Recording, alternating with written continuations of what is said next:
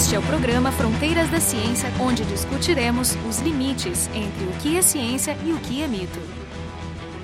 Há uns 400 anos atrás, o Galileu Galilei, usando uma luneta muito precária, né, comparado com os equipamentos que a gente tem hoje, descobriu que tinha alguma coisa muito estranha em volta de Saturno, que, mesmo ele não tendo identificado imediatamente, depois se descobriu que eram anéis. O que nem todo mundo sabe é que anéis são bem mais comuns do que se pensava. Como a gente vai discutir hoje, além de Saturno e os outros gigantes gasosos do sistema solar, Júpiter, Urano, Netuno, Existem vários outros corpos celestes que também possuem esses anéis. Hoje, então, o nosso convidado é o Bruno Morgado, que é astrônomo e professor do Observatório do Valongo, da Universidade Federal do Rio de Janeiro. E ele é membro da equipe que descobriu recentemente mais um objeto com anéis, mas que dessa vez tem um grande mistério científico acompanhando, que o Bruno vai nos explicar mais adiante. Também participam da conversa eu, Jefferson Arenzon, do Departamento de Física, e o Jorge Kilfeld, do Departamento de Biofísica, os dois da UX. Bruno, então, existe uma definição ou uma classificação para o que, que é um anel em torno de um planeta? Né? Quando é que a gente deixa de ter um punhado de resíduos uma, duas, dez, cem pedrinhas eh, compartilhando a mesma órbita e passa a chamar isso de anel. Bom, quando a gente olha aquelas imagens de Saturno, a primeira coisa que vem na cabeça é que é um anel, é um disco sólido, né? O que obviamente não é verdade. O que a gente está vendo aí é, como foi dito, um amontoado de pedras, rochas que estão orbitando aí o corpo principal, né? Que não conseguem se transformar em algo e ficam nessa forma de um disco de detritos. No final das contas, quando a gente tem esse disco de detritos, né, eles vão ter aí uma quantidade de matéria. Com isso, a gente consegue ter informações sobre a sua estrutura, né? Quanto de material ele tem, seu tamanho, largura. Usualmente, eles são estruturas bastante finas, eles são bastante planas e vão estar aí orbitando em torno dos seus objetos de, de origem. O material que forma esses anéis é alguma coisa remanescente da formação do sistema solar e os diferentes anéis que a gente observa nesses planetas, eles compartilham as mesmas características? Porque, por exemplo, eu mencionei né, que Júpiter tem anéis mas a gente observa muito mais fácil os anéis de Saturno, que estão mais longe da gente e do Sol, do que os anéis de Júpiter, né? Então, assim, o que, que tem nesses anéis que torna alguns mais visíveis, outros menos visíveis? É só a densidade ou são as características do próprio material? Principalmente está relacionado à densidade em si, né? A formação de anel, de um ponto de vista físico, ele é muito abrangente. Sempre que a gente tem a formação né, de uma estrutura, o que acontece é que essa estrutura começa a se juntar, né, vamos pôr assim, e como ela tem um movimento, ela está rodando, isso vai favorecer a criação de um disco de material. É assim que a gente acredita que o sistema solar se formou. Esse disco de material e os remanescentes ficando aí na forma de um anel, né? Que é um disco que depois se transformou no, no que a gente viu hoje, os planetas e tudo mais. Dentro desse disco protoplanetário, né, que formou o sistema solar, teve aí discos menores que se formaram os planetas gigantes e outros objetos. E cada um deles teve aí essa própria estrutura, onde você tem um planeta e um disco em volta. A gente não sabe exatamente a origem dos anéis de Saturno, por exemplo, por que, que eles são tão brilhantes. Ou existem várias teorias possíveis, e a maioria delas está ligada aí ao, a uma lua de Saturno que não conseguiu se formar e se quebrou nesses milhões de pedacinhos que hoje são os anéis que a gente vê lá. Outros anéis do sistema solar podem ser formados de maneira similar, porém com objetos menos densos ou objetos menores, que nesse caso formando aí anéis cada vez mais tênues. Não é à toa que os outros anéis foram descobertos só depois, né? Júpiter foi bem mais recentemente, Urano e Netuno também, todos os anéis foram descobertos num período muito mais recente. De Júpiter, em particular, foi descoberto pela Voyager. A gente não falou ainda de marés, né? Marés são efeitos que a gente percebe na Terra, por exemplo, quando tem grandes massas de fluidos, né? O, nível do mar sobe, desce, a praia aumenta e diminui. Já em sistemas sólidos, esses efeitos são muito mais difíceis de serem observados, né? Então, eu queria que tu comentasse um pouco assim, o que são as forças de maré, qual é o, o, mecanismo envolvido e qual é o papel que essas forças desempenham né, no processo de formação desses anéis. Né? Se fala, por exemplo, no processo de espaguetificação de uma, da pessoa que está caindo do buraco negro, né, e vai. justamente porque existe esse efeito dependente da posição que a gente tem um diferencial de, de forças, né? Mas em, em, termos simples, assim, o que são as, as marés e o papel que elas desempenham? A força de maré ela surge muito naturalmente quando a gente está pensando em corpos extensos, né? A física a gente sempre começa do mais simples e vai indo para o mais complicado. Então, quando a gente tem um ponto de massa que toda força afeta um único ponto, a gente tem toda uma física ali associada. Mas quando esse ponto de massa deixa de ser um ponto e se torna um corpo extenso, a gente percebe que a gravidade vai ser diferente nos diferentes pontos dessa estrutura, né? E aqui a gente está pensando, quando a gente está falando de astronomia e de planetas, a gente está pensando, por exemplo, numa esfera. Então, se a gravidade vai afetar de maneiras diferentes essa esfera, ela vai fazer com que esse objeto se achate, porque ela vai puxar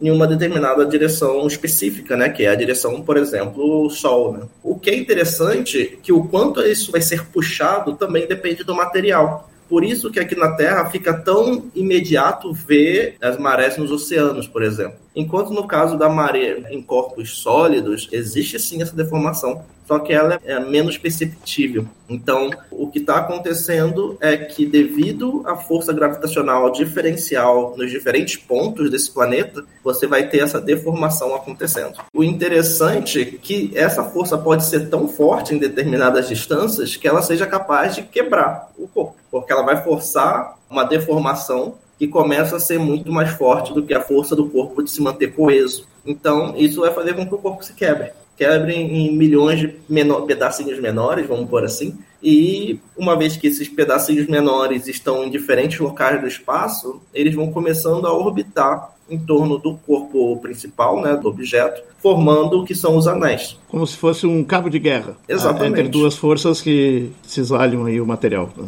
Então define aí para nós, explica para nós aí o que é esse limite de Roche, que é ação central nesse debate. É um conceito que vem lá de 1850, mais ou menos, por um astrônomo francês chamado Edouard Roche. E a ideia por trás é exatamente em que local do espaço em que as forças de maré começam a ser mais fortes do que a força de coesão do corpo. Se eu tenho uma lua que ela está se aproximando do corpo principal, né, do planeta que ela está orbitando, e ela atravessa o limite de Roche, ali ela começa a se quebrar e se tornar um anel. Enquanto, inversamente, se eu tenho esse anel que está se mantendo separado exatamente pelas forças de maré, se ele começa a se afastar do corpo principal, a força de coesão começa a ganhar e ele vai se juntando e voltando a ser um satélite natural. Então, em poucas palavras, o limite é exatamente essa região onde, para dentro dele, se espera encontrar anéis para fora dele se espera encontrar satélites naturais. E no sistema solar ele é o que explica o cinturão de asteroides, que fica exatamente no meio do cabo de guerra entre o Sol e Júpiter, né? Isso. Eu posso pensar no, no próprio cinturão de asteroides como se fosse um anel do Sol? É uma boa pergunta. Não tem uma resposta óbvia para isso. Você tem aí os planetas seriam os satélites naturais, vamos pôr assim, né? O cinturão de asteroides seria um anel mais denso e a mesma coisa vale para o cinturão de Kuiper, também está bem mais distante, mas também tem lá várias e várias partículas desse tipo. Se pensar a questão das dimensões das partículas, o cinturão de asteroides não é conhecido por ser um lugar povoado por poeira. Né? São objetos maiores, já tem um certo grau de acreção. Eu sei que, por exemplo, uma característica importante dos anéis é poeira, muita poeira. E partículas de tamanhos maiores, até tamanhos quilométricos. A ideia que está por trás desse modelo que tu está mencionando ali do limite de Roche é que os anéis tenham origem junto com a origem do, do planeta. Mas parece que tem outros modelos, né? Por exemplo, um tipo de captura e tal. Então, uma coisa é isso, que ele, ele é de acordo com esse modelo de que ele surge junto, e aí é natural que se, organize dessa forma, isso aí é importante, porque também um segundo ponto é que o anel de, de, de Saturno é pensado como algo que está ali desde o começo, muito antigo e muito estável. Mas a, anéis aparentemente não são tão estáveis, né? Aquelas dois planetóides aí que também têm anéis, né? Do, do sistema solar é Haumea e o Charico. Ou seja, são seis, seis corpos no sistema solar que se sabe que tem anéis. Atualmente, esse é, o, esse é o sétimo, então, o teu aí. Exato. Esse é o terceiro pequeno corpo que, que a gente consegue detectar esse anel. Além, antes desses, a gente conhecia só os anéis nos planetas gigantes. Bom, existem anéis que estão fora desse limite de rocha, mas são anéis com uma densidade muito pequena. E são anéis que a gente sabe exatamente de onde veio a poeira desse anel. Então, por exemplo, Saturno tem um anel que é de poeira causado pelos geysers de Encélados, por exemplo. A gente sabe exatamente de onde vem aquela poeira. Agora, os anéis densos, e por densos aqui eu estou me referindo a colisões. Então, cada partícula sofre no mínimo uma colisão por revolução, né, por volta em torno do corpo. Então, colisões são significativas. Esses anéis de poeira, as partículas são muito menos, são menores, né? Então, as colisões são ainda mais raras e menos, menos importantes. Mas essas partículas maiores aí na classe do, do centímetro ao metro, as colisões já começam a ser bem importantes. E dos anéis densos conhecidos, todos eles estão bem próximo do limite de Roche, ou interiores a esse limite de Roche. Existem alguns que estão aí no limite, vamos por assim, mas que pode ser explicado com parametrizações diferentes. Enquanto o do Kawar, no caso, não. O do Kawar está muito fora do limite de Roche. É completamente inesperado a posição onde ele se encontra hoje. Bom, a, a gente introduziu o, o, o Kauá, mas as pessoas ainda não sabem do que se trata, né? Então, assim, quem é Kauá, o que ele faz da vida, onde ele anda, com quem ele anda, né? Nos conta um pouco, assim, sobre as características desse... É o que? É um planeta não, um planetoide? Não sei qual é, como ele é classificado. O Kauá, ele é classificado como um objeto transnetuniano. Ele está após a órbita de Netuno ele tem aí aproximadamente 550 quilômetros de raio, o que é aproximadamente metade do raio de Plutão, só para dar aí algumas comparações. Ele está um pouquinho além de Plutão também. Plutão está a 39 unidades astronômicas, o Kawá está aí 40 e alguma coisinha. A gente vem estudando ele há bastante tempo, não só o Kawá, como esses outros objetos que a gente chama do sistema solar exterior, né? E esses objetos são interessantes porque eles guardam informação sobre a formação planetária como um todo, né? Eles são os remanescentes de todo o processo de formação planetária e suas características físicas e orbitais podem trazer informações sobre como o sistema solar se formou e evoluiu com o tempo e tudo mais. Então, o nosso trabalho inicial é voltado aí para determinação desses parâmetros físicos desses corpos a gente não estava só procurando por anéis, a gente realmente queria determinar o tamanho, a forma e as características físicas do Kawá. Ele não é um planeta não ainda, pela União Astronômica Internacional, mas ele é um candidato a se tornar um planeta não, a depender aí exatamente dessas características físicas dele.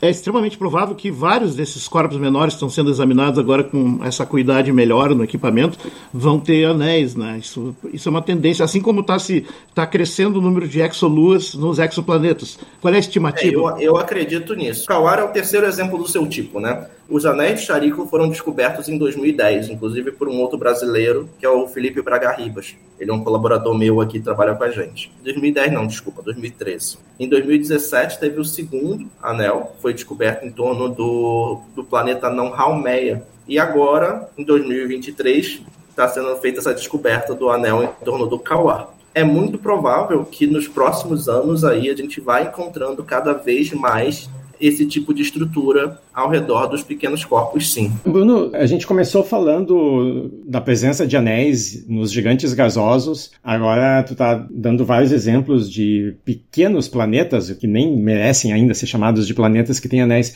E no meio disso, a gente tem eh, objetos intermediários que não, não são nem tão grandes quanto os gasosos e nem tão pequenos quanto esses com anéis? A gente tem exemplos. Por que, que a Terra não tem anéis, Marte, Vênus? É uma excelente pergunta. Não, acho que essa resposta a gente não tem ela ainda. A gente ainda não entende exatamente qual é a origem desses anéis. A gente tem teorias, né, hipóteses, mas no final do dia a gente tem uma estatística pequena, então uma estatística de sete, sete, pontos, né? E conforme a gente vai descobrindo mais e mais dessas estruturas, a gente vai começar a entender o que, que elas têm em comum, né? Quais são a, as ocorrências que se repetem, vamos por assim, né? Para a gente conseguir de fato ter uma informação mais clara sobre o que está acontecendo. No final das contas, fazer estatística com um número pequeno assim é difícil. A gente, na astronomia a gente está relativamente acostumado a fazer isso, porque é o que dá para fazer. Mas a gente precisa entender quais são as particularidades de cada um desses casos e o que mantém um anel confinado do jeito que ele é, estruturado do jeito que ele é e por aí vai. É, na verdade, esse asteroide particular tem uma lua que aparece no trabalho, que é Veynot, lua de 80 quilômetros. É, Waywat. Ah, Waywat, é. O nome, os nomes esquisitos que tem, né? Tudo parece que é de uhum. culturas ameríndias lá dos Estados Unidos. Né? Americanas, é isso. É. tu aborda essa questão estatística, assim, embora não tenha muitos dados empíricos, tu pode fazer modelos e fitar. E ele menciona dois modelos onde os anéis estariam fora do plano do satélite e outro que eles são coplanares de alguma forma. É que não se sabe, né? Não tem como decidir esse detalhe ainda, né? No final das contas, a gente está limitado aí pela nossa capacidade de observação, né? Acho que é muito importante eu enfatizar que esses objetos são muito pequenos, a gente não consegue ver essas estruturas em detalhes diretamente. A gente precisa usar técnicas indiretas para determinar isso. E uma vez que a gente está observando um anel desse, a gente tem um problema de perspectiva, né? Ele está orientado de uma certa maneira que a gente não sabe dizer o que é cima o que é baixo, né? Para onde ele está apontado. Então a gente sempre vai ter nessas soluções duas possibilidades, pelo menos em um intervalo pequeno de tempo. Se a gente continua observando esse objeto por muito, muito mais tempo, o próprio movimento dele vai conseguir quebrar essa, essas duas soluções e a gente vai ter uma solução única. Mas no momento, para o caso do Kawá, isso ainda não é possível. A gente tem aí essas duas possibilidades. Só que, coincidente ou não, uma das possibilidades se parece com um anel que é coplanar a Lua Wayward. Isso é uma coincidência ou não? Provavelmente não, né? A gente, como cientista, a gente não gosta muito de coincidências. A gente gosta de achar que as coisas de fato existem aí uma relação entre elas. Então é fácil, é, a gente consegue imaginar que, por exemplo, houve alguma colisão muito tempo atrás e dessa mesma colisão se formaram as partículas que estão no anel e a própria Lua Wayward. Então poderia aí indicar uma origem comum mas, como eu disse, somente mais observações que vai de fato permitir a gente afirmar com certeza quais são essas características. Aquela ideia de que ele surge junto com o planeta ou com o planetoide, ou coisa assim, e portanto é muito antigo e estável, Aí eu fico pensando que tem muitos uh, fenômenos orbitais no sistema solar que são altamente instáveis, né? Por exemplo, o Charico, inclusive, que é um centauro, né? Aqueles que estão entre Júpiter e Saturno, um pouco além eles têm umas órbitas que decaem em poucos milhões de anos, né? É, ou seja, eles Sim. vão mudar de lugar com certeza. Aí eu fico pensando, esses anéis é, desse tipo ali, fora da região de Roche, que não é um lugar, digamos, esperado de estabilidade, e não pode ser uma coisa realmente muito temporária, a gente só teve a sorte de avistar? Existe sim essa possibilidade, mas voltamos à questão da probabilidade, né? Considerando que a gente tem esse anel que está muito fora do limite de Roche, os modelos que a gente conhece hoje falariam que esse anel se tornaria um satélite natural na faixa de 10 a 20 anos. Isso é uma coisa muito rápida. Se a gente coloca isso exatamente na idade do sistema solar, de, de todos é. os 4 bilhões de anos, ou alguma coisa assim, é extremamente improvável que a gente seja tão sortudo desse jeito. Então, é mais provável que tenha algum efeito dinâmico acontecendo. Novamente, isso é interessante, porque se isso for verdade, se esse anel estivesse se tornando um satélite, a gente vai ser capaz de ver em primeira mão a formação de um satélite nos próximos 5, 10 anos. Então, vai ser um espetáculo lindo também ver esse processo de formação. Ou talvez ver o anel colapsando até uma posição mais estável. Exato. Então, a gente vai ver essa evolução. E a, a, maneira, a melhor maneira de lidar com isso é exatamente continuando observando e também fazendo nosso, os modelos numéricos, as computações, para a gente poder comparar a observação de fato com o que a gente espera da física que a gente conhece. Como é que foram descobertos esses anéis, já que se o próprio Kawá é, é, tão pequeno assim, difícil de observar, né? Como é que a gente observa uma estrutura, um detalhe dele, uma estrutura ainda menor? É, como eu mencionei, a gente não consegue observar diretamente, ele é muito, muito pequeno.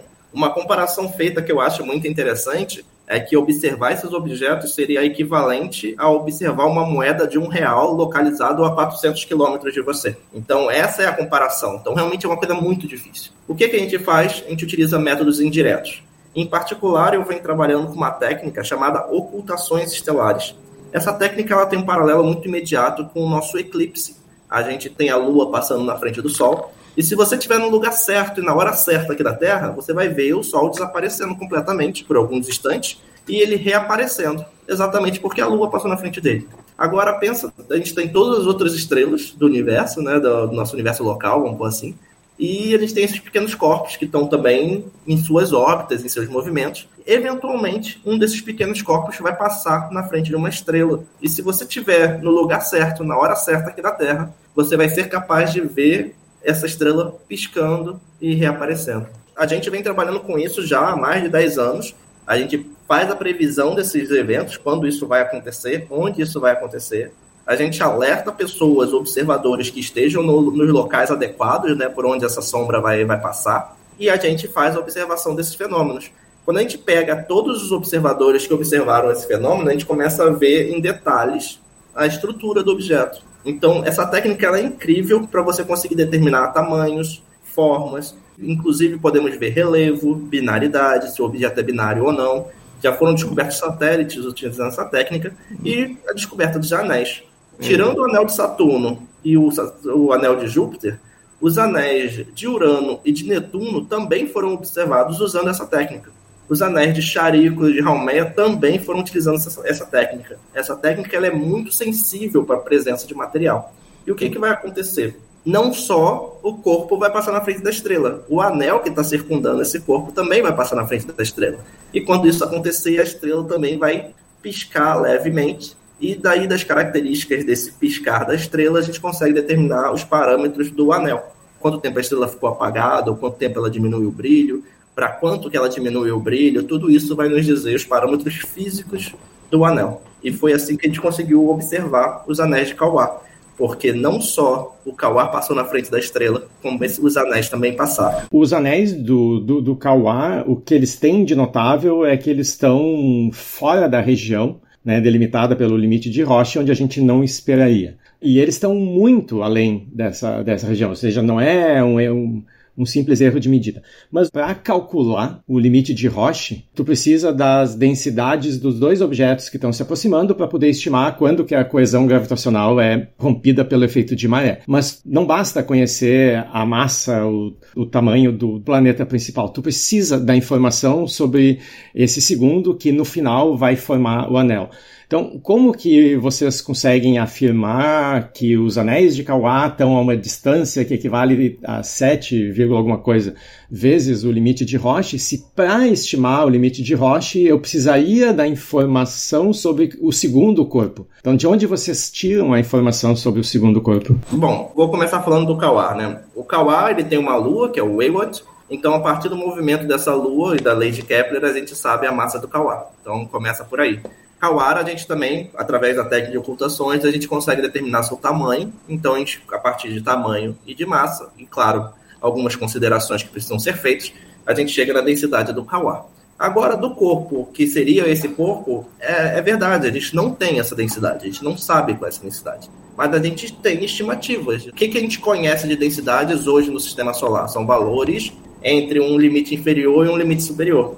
E se a gente pega esse, essa escala conhecida e a gente vê que o limite de Roche para o sistema de Kawar, para que ele seja tão afastado do corpo que o anel seja estável, pelas teorias padrões, eu precisaria ter uma densidade baixíssima e algo que é completamente inesperado no sistema solar. Isso não deixa de ser uma, uma possibilidade válida, mas a gente volta à questão do, das hipóteses, né? É mais improvável que seja esse material. É mais provável que ele seja feito do material comum que todo o resto do sistema solar é composto, né? Seria muito inesperado se fosse uma densidade muito baixa.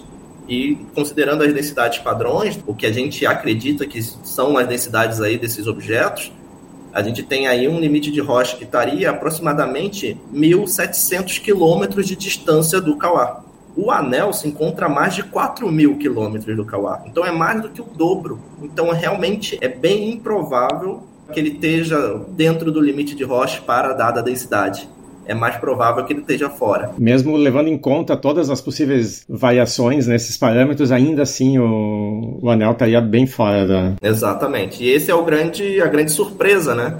Esse é um ponto até curioso, porque a primeira vez que eu pessoalmente detectei essa estrutura do anel e levei para o meu grupo de pesquisa, a primeira pergunta que me fizeram foi se estava dentro do limite rocha ou não. Porque se estivesse fora, não era para ser anel.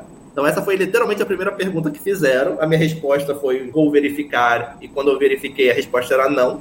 Isso causou um estranhamento muito grande. Sim, é bom enfatizar que é tão notável esse resultado que vocês publicaram na Nature, né? Que é uma das revistas que colocam um nível lá em cima. E aí eu fico curioso, até assim, dentro do grupo houve resistência a submeter? Ou vamos, vamos jogar e ver o que acontece?